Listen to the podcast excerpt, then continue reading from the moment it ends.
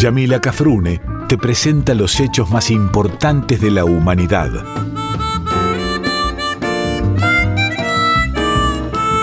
Por Folclórica 987 escuchás Contame una historia.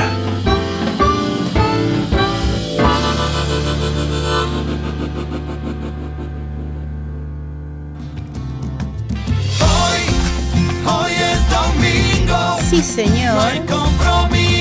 Ninguno. con el reloj. Porque hoy, hoy es domingo. No hay nada mejor. Que contarte una historia. Hoy, hoy es domingo. Ajá. No hay compromiso Salvo conmigo. con el reloj. Porque hoy, hoy es domingo. No hay nada mejor. Que escuchar la folclórica de Nacional. Dibuje, maestro. Muy buenos días, queridos y queridas amigas de la folclórica de Nacional. Otro domingo con ustedes, compartiendo Contame una historia. Ya se nos vienen los últimos programas. Voy a llorar. Con este voy a llorar y cuando estoy pensando el final también. Bueno, este programa que nos ha acompañado durante todo el 2021 contándoles la historia de los y las grandes referentes en todo sentido de nuestra patria, comentándoles también las fechas patrias, que yo no me quería circunscribir solamente a decirles contame una historia el 25 de mayo, el 9 de julio, eh, no, porque la patria es mucho más que esas fechas. Entonces, este, me gustaba que conocieran algunos eventos especiales, que me gusta eh, recordarlos a través de la Nacional Folclórica. Y bueno, saben que estamos todos los domingos de 7 a 8 por la FM Folclórica Nacional o Nacional Folclórica, que es en el dial la 98.7. Y para aquellos que no se levanten o no, no quieran o no puedan levantarse temprano los domingos, saben que me pueden reescuchar vía podcast por la radio, por la página de la Radio Nacional, en cualquier momento y cualquier día y a cualquier hora, porque ya por podcast son los eh, programas grabados. Así que bueno, lo importante es compartir y encontrarnos, aunque sea vía micrófono. El domingo pasado les conté, hablé sobre el Día de la Tradición y por lo tanto hablé del papá del Martín Fierro, del padre del Martín Fierro, don José Hernández, ¿no? Por cuyo nacimiento celebramos el Día de la Tradición. Hubo música, hubo recitado de fragmentos del Martín Fierro, obviamente escrito por don José. Y hoy también lo vamos a tener a don José, eh, ya no eh, escribiendo mucho, sino eh, porque, porque él también le dedicó la biografía, o mejor dicho, habló sobre el asesinato del que vamos a hablar hoy. En realidad vamos a hablar mucho más que del asesinato, vamos a hablar de la vida de uno de los grandes hombres que tuvo la patria. Eh, por eso dije yo que voy a llorar, porque al final, ya le dije a Seba, que es el, el- nene que me viene a grabar, le dije, nene, hoy lloro, ¿eh? Eh, ya sabe, ya está avisado él, y el que avisa no es traidor, así que ya les avisé a ustedes.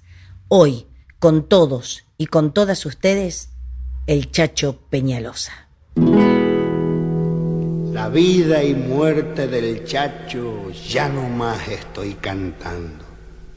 Él cayó por su provincia, nosotros vamos andando.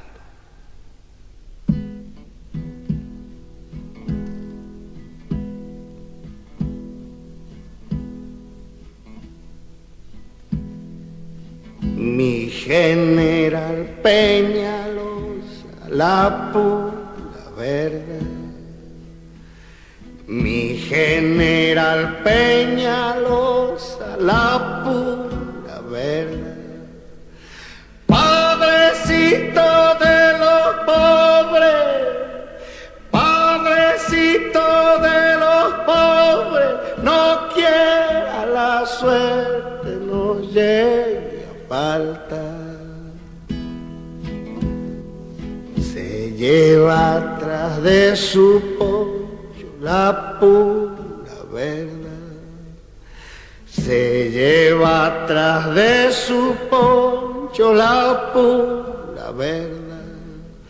Los yojanos corazones, los yojanos corazones no quieren suerte no llegue a falta. Con nadita se ha quedado lanza y poncho solamente, porque todo lo que tiene lo reparte con su gente. Mi general Peñalosa, por su vida, cuídese. Los humildes de La Rioja lo precisamos a usted. Los humildes de La Rioja, la pura verdad. Los humildes de La Rioja, la pura verdad. Lo precisamos a usted, lo precisamos a usted. No quiera la suerte nos lleve a falta. No quiera la suerte nos lleve a falta.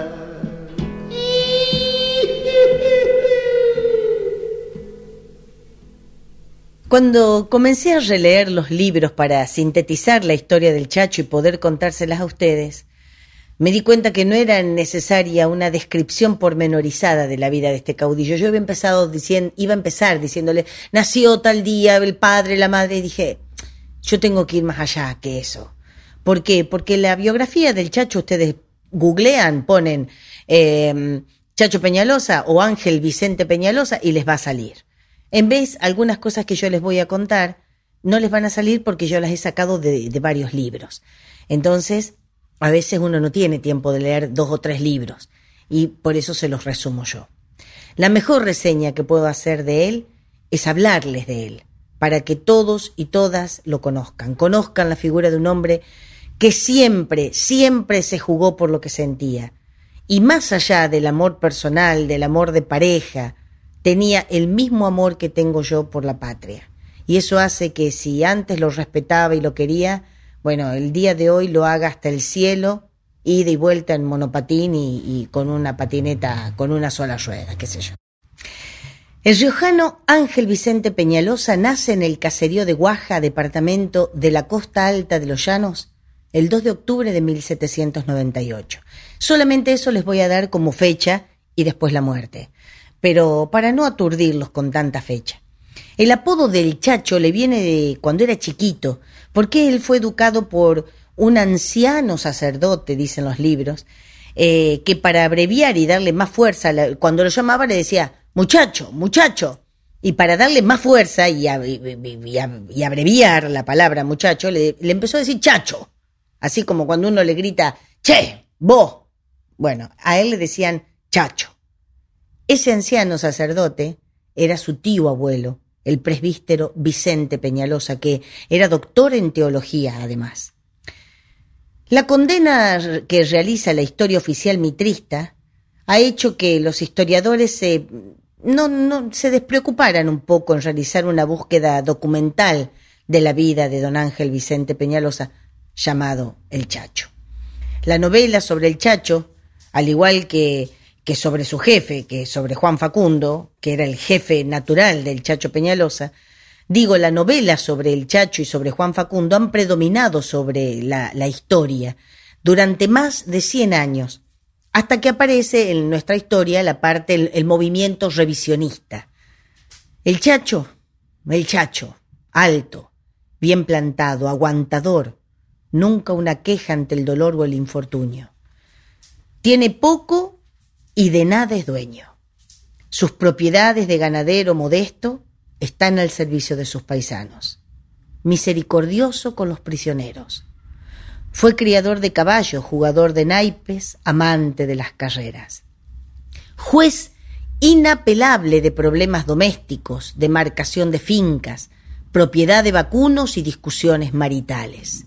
Líder, líder absoluto de las montoneras que sacuden polvaredas combatiente valeroso que no pide a nadie una valentía que él mismo no exhiba. Jefe de guerra y de paz, Peñalosa es el jefe criollo a punto de extinguirse, barrido por la modernización que no le gusta, por los valores materiales que no le importan y por la tecnología de la que desconfía.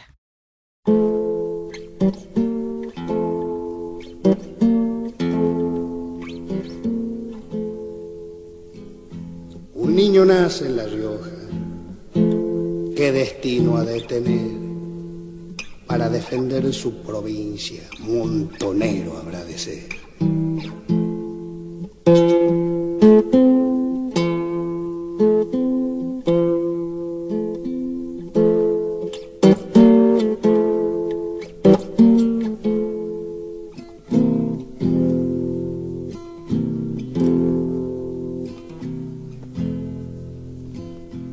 Nee.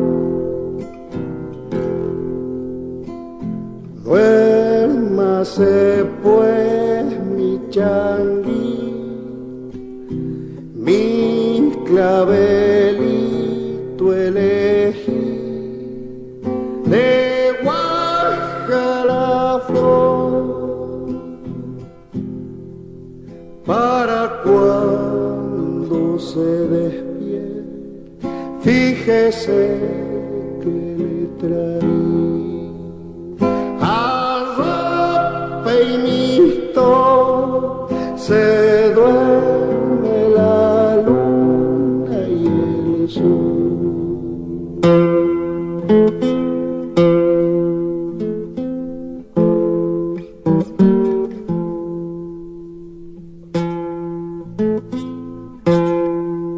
you.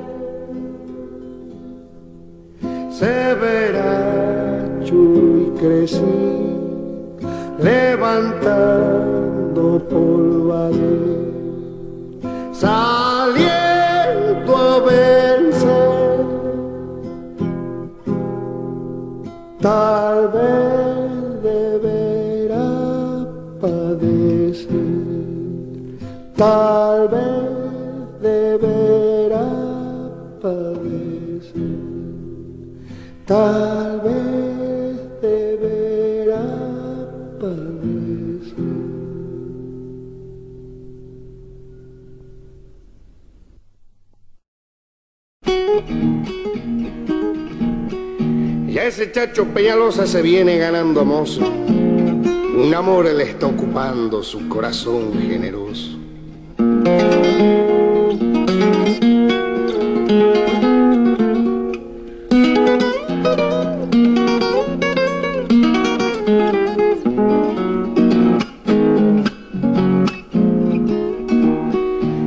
Que se Peñalosa anda noviando. Diz que se Peñalosa anda noviando. Tiempo que no lo han visto montonereando. ¿Quién será que le roba su voluntad? Diz que los ojos negros de alguna moza guerra le dan al chacho más que otra cosa. Por eso Jarilla le ronda el amor. Riojano amor Ella es la flor de aquellos pagos y el moceto con sencillo halago jura su amor sincero a la Victoria Romero.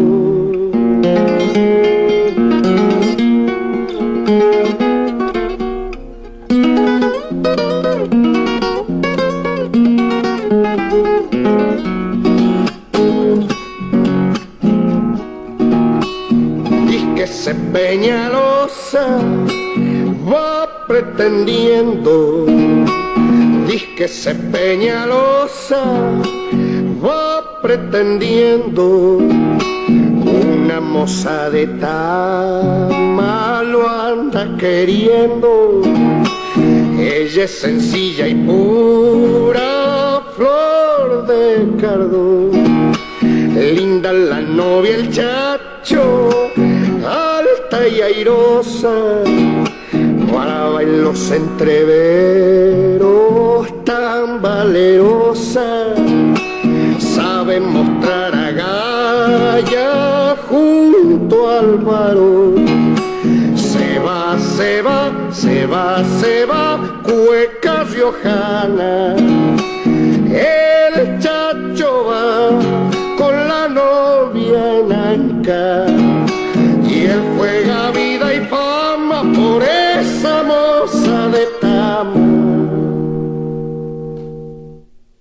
El Chacho fue una autoridad antigua, un líder tradicionalista que vive con los suyos y los defiende de los poderosos, sean terratenientes ávidos de tierras y ganados, jueces de paz que codician la mujer ajena, o un Estado lejano que amenaza sus costumbres, su economía y su alma. Es un hombre, a ver, el Chacho es un hombre nacional, entre comillas, se mete en las quebradas puntanas, atraviesa las sierras cordobesas, zigzaguea las alturas riojanas, penetra los valles catamarqueños y las cuestas sanjuaninas. El Chacho no solamente conoce La Rioja, conoce la patria. El Chacho es la encarnación del oeste árido, del desierto y las montañas, de las pocas aguadas, porque había pocas y sigue habiendo pocas aguadas en La Rioja, y las muchas secas. Conoce de memoria su tierra, los nombres de las mujeres de sus soldados. Es un hombre de su pueblo, pero no es un hombre de su tiempo. Esta frase me encantó. No es un hombre de su tiempo. El ferrocarril y los bancos, el mundo de los negocios y la exportación, la mano de obra asalariada y el capital sin cara, la técnica y la modernidad son ajenos a su alma. Paradojas de un cambio, lo que se va, jerárquico e inmutable, resiste aferrado a costumbres que llevan siglos. Esas tierras se levantan altivas en defensa imposible de hábitos condenados.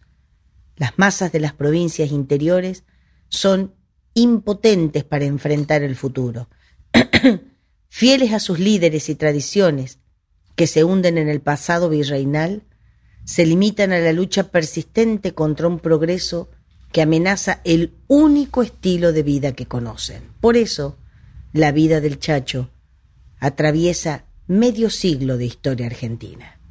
Por eso la leyenda lo ve en los ejércitos que por orden de San Martín y Belgrano cruzan la cordillera y toman Copiapó.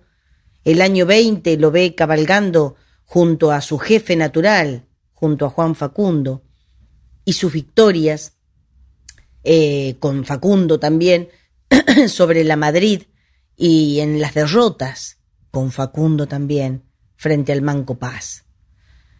La leyenda, la historia lo recuerda capturando lo que ustedes puedan leer eh, de historia, que es poquito, la historia del Chacho lo van a, lo van a mm, leer escuchando, mejor dicho, o recapturando eh, con un lazo, con la espada envainada lo van a recordar capturando un cañoncito, como digo, en una batalla y que lo lleva para las huestes nuestras, como si eso fuera todo, toda la valentía del chacho. Por eso decimos que la modernidad institucional y laica, que viene de la mano de Rivadavia, es derrotada por las montoneras de Facundo, en donde cabalga Peñalosa. muerto su jefe, al chacho no le molesta pelear junto a, un lavalle muy criollo. Es en ese momento que Lavalle se transforma en un, eh, en, un, sí, se podemos decir en un referente para el Chacho, y al Chacho lo vemos como un jefe montonero de poncho celeste. Ustedes recuerdan que el celeste era el color contrario a don Juan Manuel de Rosas, que el color de Rosas era el rojo. El Chacho comanda a sus llanistas en la Liga o la Coalición del Norte junto al Zarco Brizuela. Juntos, Brizuela y el Chacho se le atreven a Rosas. Y ustedes me van a decir, ¿cómo puede enfrentar el Chacho al restaurador? ¿No es Rosas el gobernante más tradicionalista desde 1810? Rubio, fornido y de ojos celestes, productor ganadero, respetuoso de las antiguas costumbres, todo parece asemejarlo al Chacho. Pero Rosas no es tradicionalista en lo institucional, es demasiado autoritario. Defiende las viejas verdades virreinales, pero obliga a una obediencia absoluta en el poder. Entre otras cosas, transforma a la Confederación en proveedora de materias primas, de cuero, de carnes, de cebo, de astas, a cambio de las mercaderías inglesas. Tales productos industriales arruinan al interior. Y el chacho es el interior.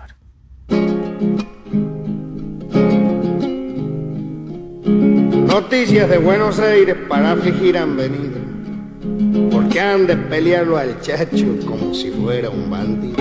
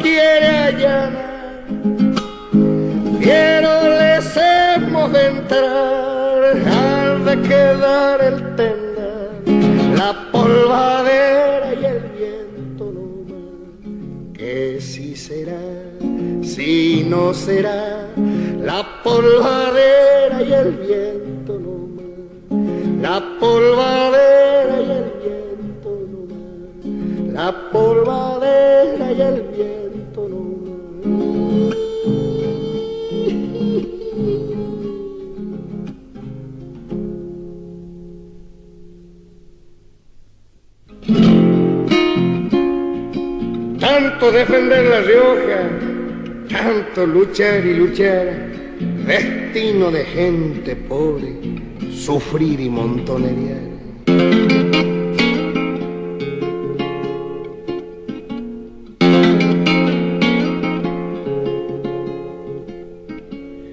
Wanda, colche, pespituín, malanza, tal vez esos lindos pagos no los veré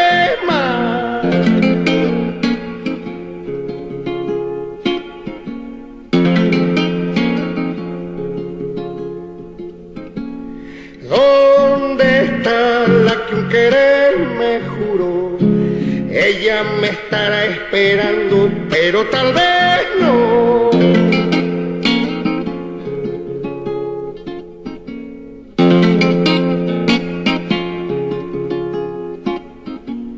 Chañara, churquicardón, retamar. Soy llanito, soy del chacho, soy de la Rioja. Pobre soy, soy montonero, señor. Libres somos los riojanos, libres seré yo.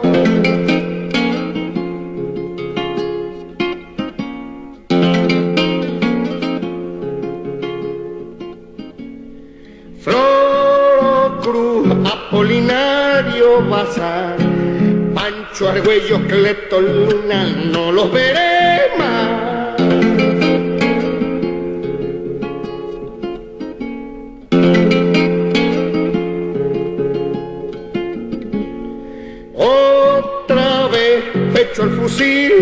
donde es lo mismo monte o cerro para morir pues.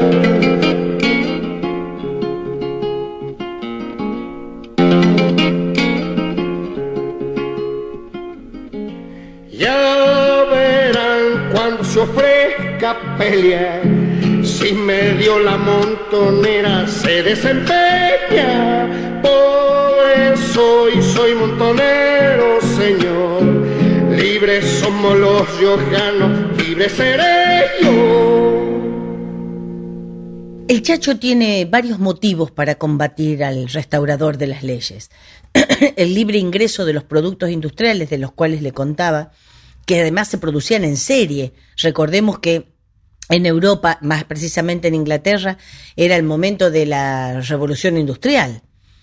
Eh, por haber sido producidos en serie, eran más baratos que los producidos por nuestras provincias. La concentración de la riqueza en la aduana porteña, sin una coparticipación a las provincias y algunos otros motivos más.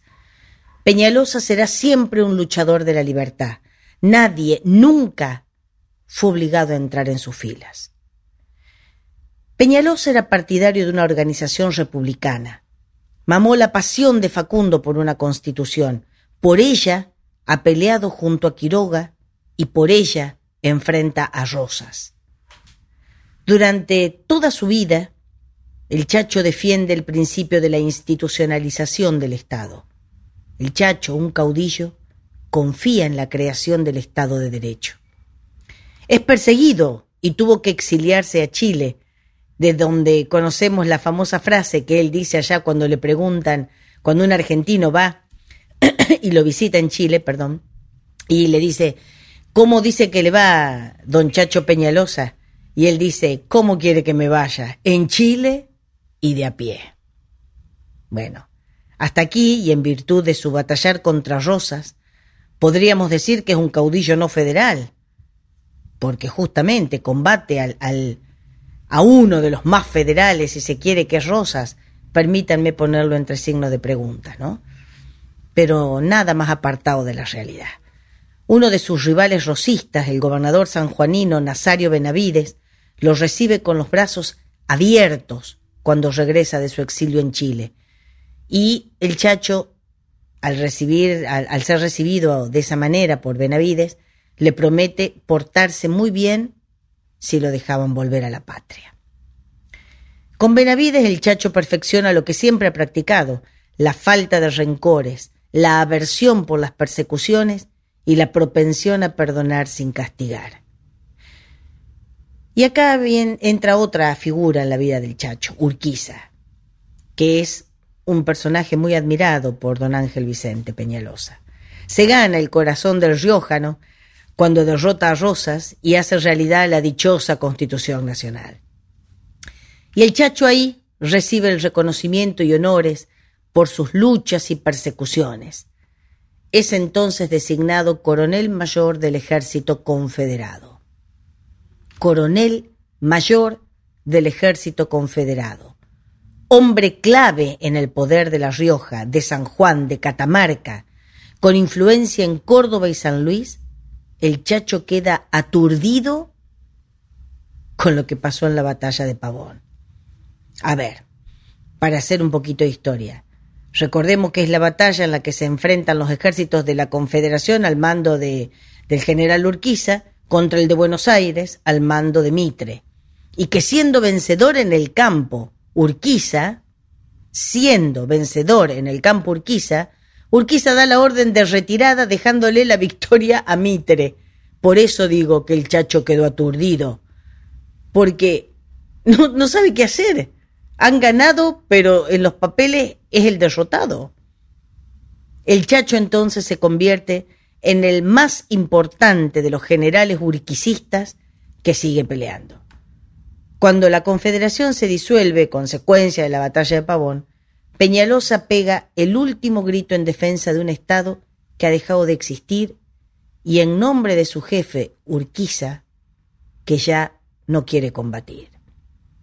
Las últimas campañas del Chacho demuestran la inalterable lealtad de sus seguidores, la incomprensión del Chacho del nuevo mapa político y la imposibilidad de advertir que la nueva Argentina que trae Mitre es imparable con la única fuerza de los jinetes montoneros. Será el caudillo más veterano que se mantiene en armas, cabalgando y combatiendo, porque señoras y señores, el Chacho es el señor de los llanos.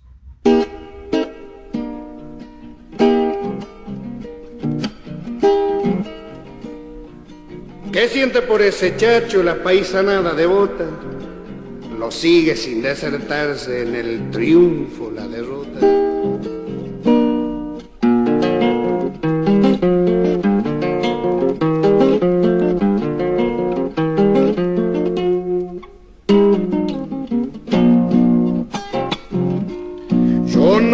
Soy de estos pagos, soy de La Rioja, soy de La Rioja.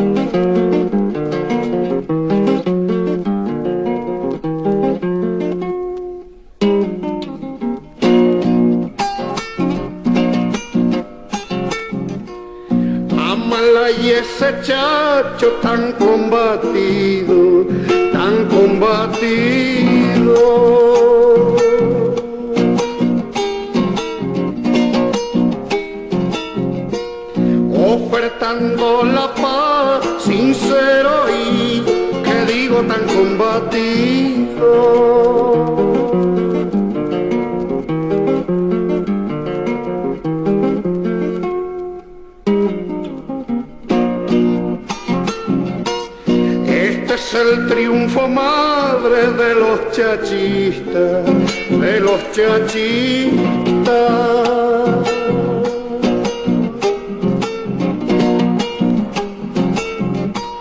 Con la Rioja en el alma, la lanza lista, que digo de los chachistas.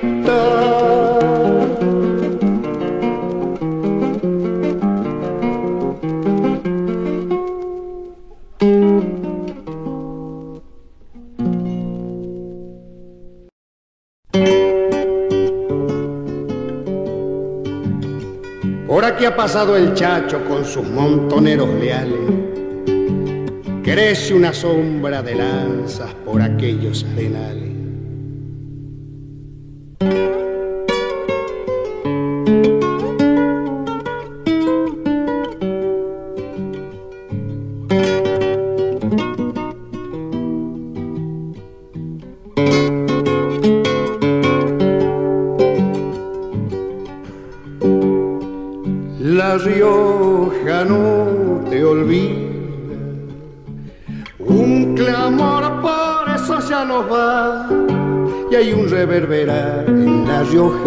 Soledad que alza tu visión, sombra fantasma y cuando la alta noche crece sobre el garillal, gritos de una ya se suelen escuchar.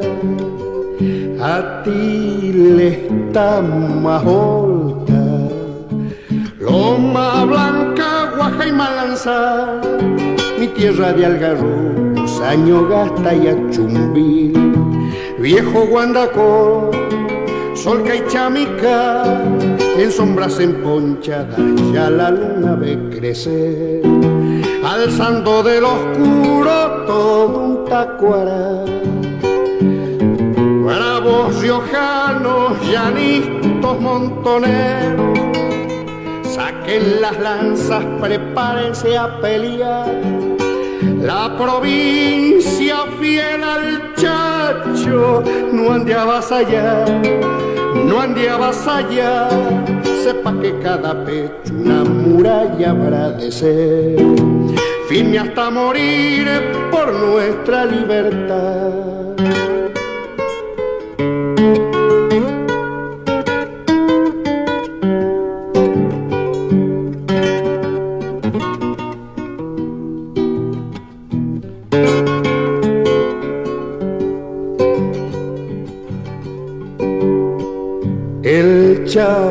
Sombra ardiente, otra vez nos quiere convocar y viene de un recuerdo de tragedia y de dolor. Roto el corazón, desangrado ya, pero desde la sombra nos empuja a resistir para defender la criolla dignidad visión cabal del chacho. Por añares largos vagará los campos de la Rioja donde supo combatir. No lo olvidará, no lo olvidará. Las sombras de la noche su figura ven crecer, inmensa como un alma noble y tutelar bravos riojanos, llanistos montoneros, saquen las lanzas, prepárense a pelear. La provincia fiel al chacho no ande a vasallar, no ande a vasallar. Sepan que cada pecho una muralla habrá de ser, firme hasta morir por nuestra libertad.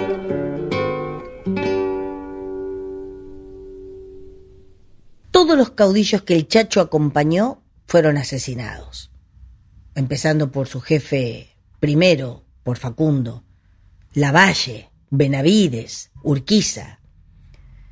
La, la valentía, el coraje del Chacho es destacado por sus aliados y también por sus enemigos. También lo destacan, destacan su lealtad y la de sus huestes. El Chacho nunca tuvo una acción deshonrosa, un acto violento o una torpeza. Es más, si ustedes se ponen a leer un librito chiquito, que es el libro que escribe don José Hernández sobre Rosas, perdón, sobre el Chacho, eh, cuando habla de, de, en un momento dado, comenta el, el resultado de una batalla en la que el Chacho gana y toma prisioneros y a él también le toman prisioneros. Entonces, en una, en una de esas, en uno de esos parates que hacían en las batallas, dicen, bueno, vamos a devolvernos los prisioneros con el tiempo, ¿no? Vamos a poner que han pasado unos cuantos días. Y bueno, se deciden encontrar en el campo, en un campo, no a batallar, sino a devolverse los prisioneros. Y el chacho le dice a los, a la hueste enemiga, ¿no? Le dice, bueno, acá van los suyos y los ven que están comidos, que a nadie le habían, no habían sido castigados, que no habían sido torturados. Y es más, los, eh, los enemigos, los prisioneros capturados, se van, se pasan otra vez a las huestes de, de ellos, vamos a decir, a las de la nación, vitoreando al chacho. Y cuando el chacho le dice, bueno muchachos, ahora denme los míos, no le dieron ni uno, porque los habían pasado a degüello a todos. Y el chacho, supuestamente, era la barbarie. A Peñalosa se lo entiende por los escritos, proclamas, cartas y partes de guerra de sus enemigos. Primero los unitarios, los rosistas después, y al final de su vida los mitristas. Nunca se lee un solo acto de brutalidad del Chacho, un solo degüello o un solo tormento contra sus prisioneros. Las provincias interiores, sin producción ni infraestructura, sin puerto ni finanzas, son impotentes para interponer sus propias demandas ante la capital, ante Buenos Aires. El Chacho cuenta con 67 años cuando es vil y cobardemente asesinado por el mercenario mayor Pablo Irrazábal. El asesinato del Chacho desencadena una crisis política, la indignación periodística y el luto absoluto de sus seguidores.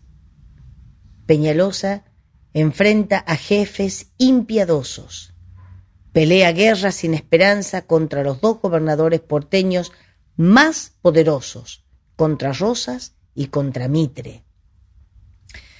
Hernández y Sarmiento, las dos grandes plumas del siglo XIX, escriben sobre el Chacho. Hernández lo glorifica y Sarmiento lo maltrata. Hasta los escritores extranjeros se ocupan de este criollo, diciendo, por ejemplo, o nombrándolo como el gran caudillo del oeste, así lo llamaban los irlandeses. De Musí ve en el Chacho al, y abro comillas, al ídolo de las masas populares de la provincia y sobre todo de los llanistas, con quienes comparte la vida y los juegos. Su carácter es dulce y afable. Hasta fines de 1863, época de su muerte violenta, Peñalosa ha sido el personaje más resonante del oeste de la República Argentina. Para Dardo de la Vega Díaz, el chacho es el espíritu de la tierra, la voz del llano y de la montaña. Para don Félix Luna, es ese criollo que no se entrega, que no tranza, que no se rinde, que sigue hasta la muerte la línea de lo que cree su deber. Porque en la Argentina de 1860, el chacho era sin duda una expresión del pasado. Por eso era hombre que no pertenecía a su tiempo frente al progreso indetenible, el desprecio criollo por la máquina, la técnica y el trabajo asalariado. Y permítanme decirles que mm, Sarmiento no, no habló bien del Chacho. Sarmiento, el padre del aula, tuvo muchos errores en cuanto a lo que se refiere a la patria. Uno de los grandes errores fue festejar el asesinato del Chacho Peñalosa. Cuente la copla de pueblo la muerte de Peñalosa. Desarmado lo mataron. Así nomás es la cosa.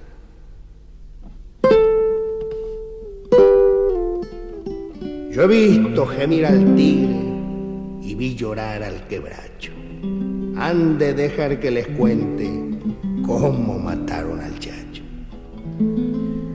Como varón se sostuvo de la cabeza a los pies. Finó el 12 de noviembre del año 63. Con entereza total se allanó a perder la vida. Digan si se vio en La Rioja una estampa parecida. 65 veranos ya cuenta ese Peñalosa. Ver su provincia invadida, el corazón le destroza. Ya de la riojana sangre el suelo nativo entintan, las hartas canas al chacho en las sienes se le pintan.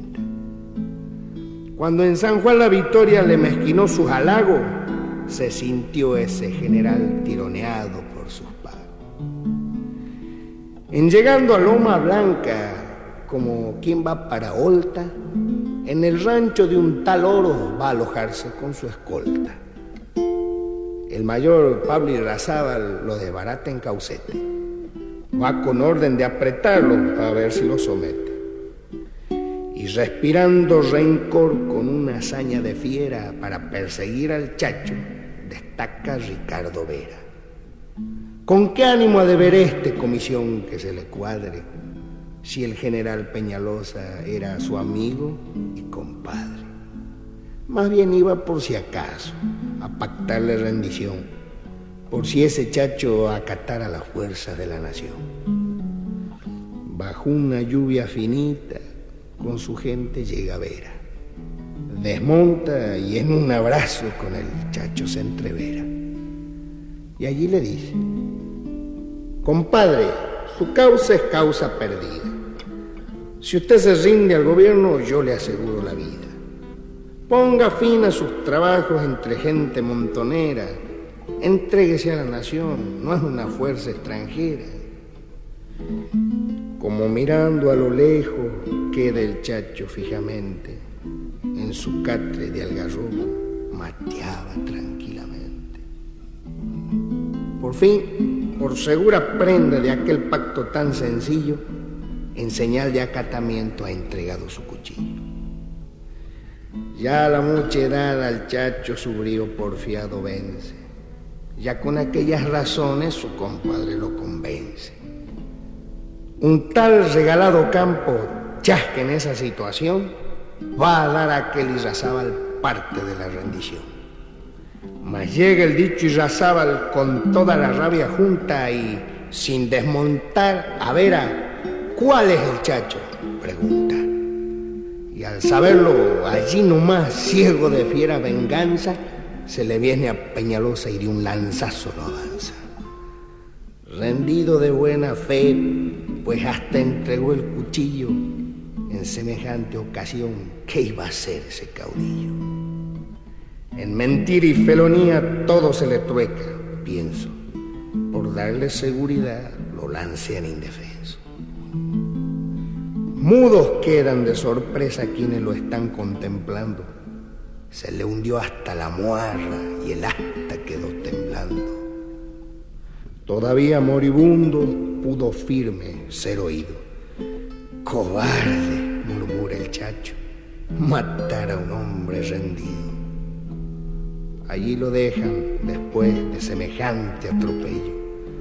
Tiene la boca entreabierta tiene un rosario en el cuello. Como una tigra llorando de pena que la congoja, ciego de dolor la visto, con furia se les arroja. Alguno más comedido de un talerazo la cuesta cuando ese Pablo Irrazábal suelta su rabia funesta y señalándolo al chacho doblado en sus estertores, grita ese mayor siniel, a ver, cuatro tiradores. En un horcón de algarrobo el chacho queda sujeto. Ya le pegan cuatro tiros, ya el crimen está completo. Y para que haya señores de todos como en botica, a la cabeza del chacho la exponen en una pica. Lindo es salirle a la muerte en cualesquiera entrevero, pero otra cosa es que a un hombre lo maten como cordero. Ya se acabó Peñalosa. Ya lo pudieron matar. Tengan cuidado, señores. No vaya a resucitar.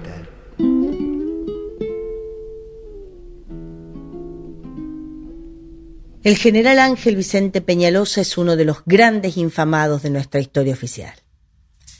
Al tener de adversario un poderoso y vengativo vencedor, Sarmiento, hizo que se cerrara la entrada al Olimpo de la historia oficial a muchas vidas argentinas, cuya falta más grave fue haber sido fieles a su pueblo, oponiéndose a las jactancias de las minorías. El hombre que proclamaba las ideas no se matan, ordenaba la muerte de quienes las encarnaban. Las partidas, ya sin jefe, brotaban aquí y allá. Son siempre vencidas, pero no se rinden. Los capitanes del Chacho van cayendo en las provincias. Si nuestros caudillos no hubiesen sido tan hombres, merecerían ser dioses o semidioses, como, como los del Olimpo griego. El Chacho. Su mayor enemigo fue la adversidad. Su signo más característico fue su mala estrella. Su vida fue una eterna lucha amarga. porque luchó sin descanso y sin tregua. Luego de ser asesinado, fue degollado y su cabeza fue clavada en la punta de una lanza, y la lanza fue expuesta en una plaza, en la plaza de Olta, como demostración de una asquerosa falsa valentía. Todo esto fue aplaudido, vivado y felicitado por el gran padre del aula. Tan es así que Mitre, que ostentaba el era presidente de la nación, le tuvo que decir que por favor bajara los decibeles de este festejo. Este es el hombre que los mercenarios imponen. Este es el orden también que se impone. Silenciar a machetazos la voz del hombre libre, con el aplauso incontenible de los falsos patriotas. Está en el conocimiento de los chicos y los grandes que los enemigos de ayer y de hoy son individuos que representan lo antinacional. Hay hombres y mujeres sin sensibilidad de patria. Hay hombres y mujeres sin sensibilidad de patria. A diferencia de otros jefes civiles y militares de la patria, el Chacho recoge luego de su muerte el reconocimiento de amigos y de enemigos. Todos, absolutamente todos lo ven como un hombre que entendió a los propios y jamás los traicionó. Toleró al otro, nunca torturó ni asesinó. El caudillo fue incapaz de actos que pudieran avergonzar a la República o a sí mismo. Es difícil encontrar una honra mayor para un argentino. Nosotros vimos en un cuando hablamos de la de las mujeres caudillas, hablamos de la mujer que se enfrentó al mayor Pablo Irrazábal y que Irrazábal teniéndole tanto miedo no salió a pelear contra, contra la, la montonera que se llamaba Martina Chapanay y que le dijo salí que te voy a pelear como de hombre a hombre, no como vos mataste a mi jefe, que era justamente como había asesinado al chacho. los libros de donde saqué todos los datos, donde saqué frases completas, son La degollación del chacho de don Gregorio Manuel Mercado, Vida del Chacho Ángel Vicente Peñalosa, general de la Confederación de Fermín Chávez, y El Chacho de Oscar Muiño. Y así llegamos al final. Eh, no lloré, pero estuve a punto. Gracias por haberme acompañado un domingo más. No, no puedo hablar mucho después de hablar del Chacho, porque el sentimiento de patria lo resume todo. Eh, simplemente decirles que no dejen de reconocer ustedes en su casa, todos y cada uno de nosotros, a la gente que vertió su sangre para que nosotros hoy tuviéramos o tengamos una patria justa, libre y soberana. Simplemente la frase de siempre para finalizar. Unidos somos inquebrantables, separados indefendibles. Este 12 de noviembre levanten la copa por el Chacho Peñalosa. Hasta el domingo que viene, si Dios quiere.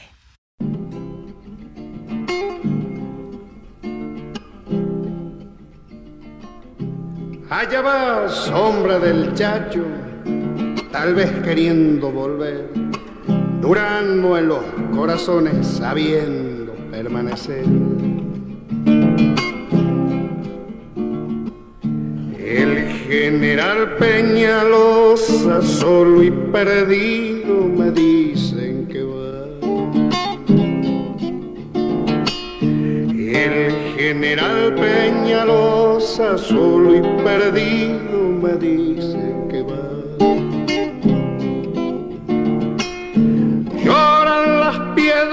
también. Triste de verlo pasar, le tiende sus ramas el robar El general Peñalosa, solo y perdido, me dicen que va. Desde su tierra natal, un girón del ayer Levantando lanza siguen los riojanos, la sombra del chacho que quiere volver. Pregunta el quimil, responde el tunal, la lanza del chacho tal vez volverá.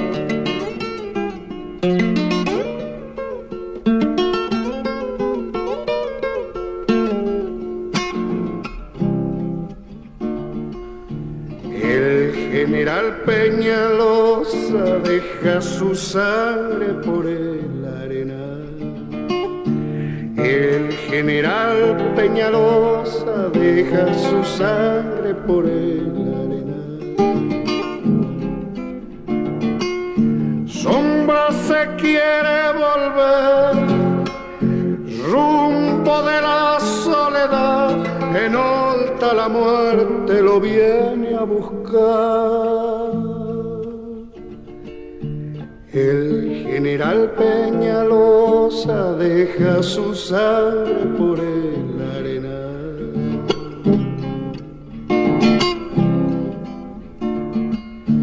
El general Peñalosa ya se levanta de su soledad.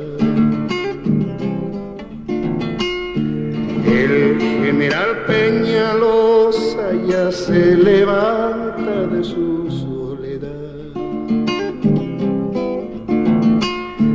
Lanza que pide volver, árbol que quiere brotar, la voz de los llanos lo vuelve a nombrar.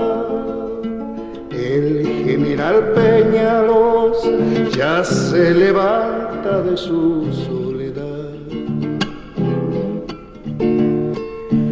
Desde su tierra natal, como un jirón levantando la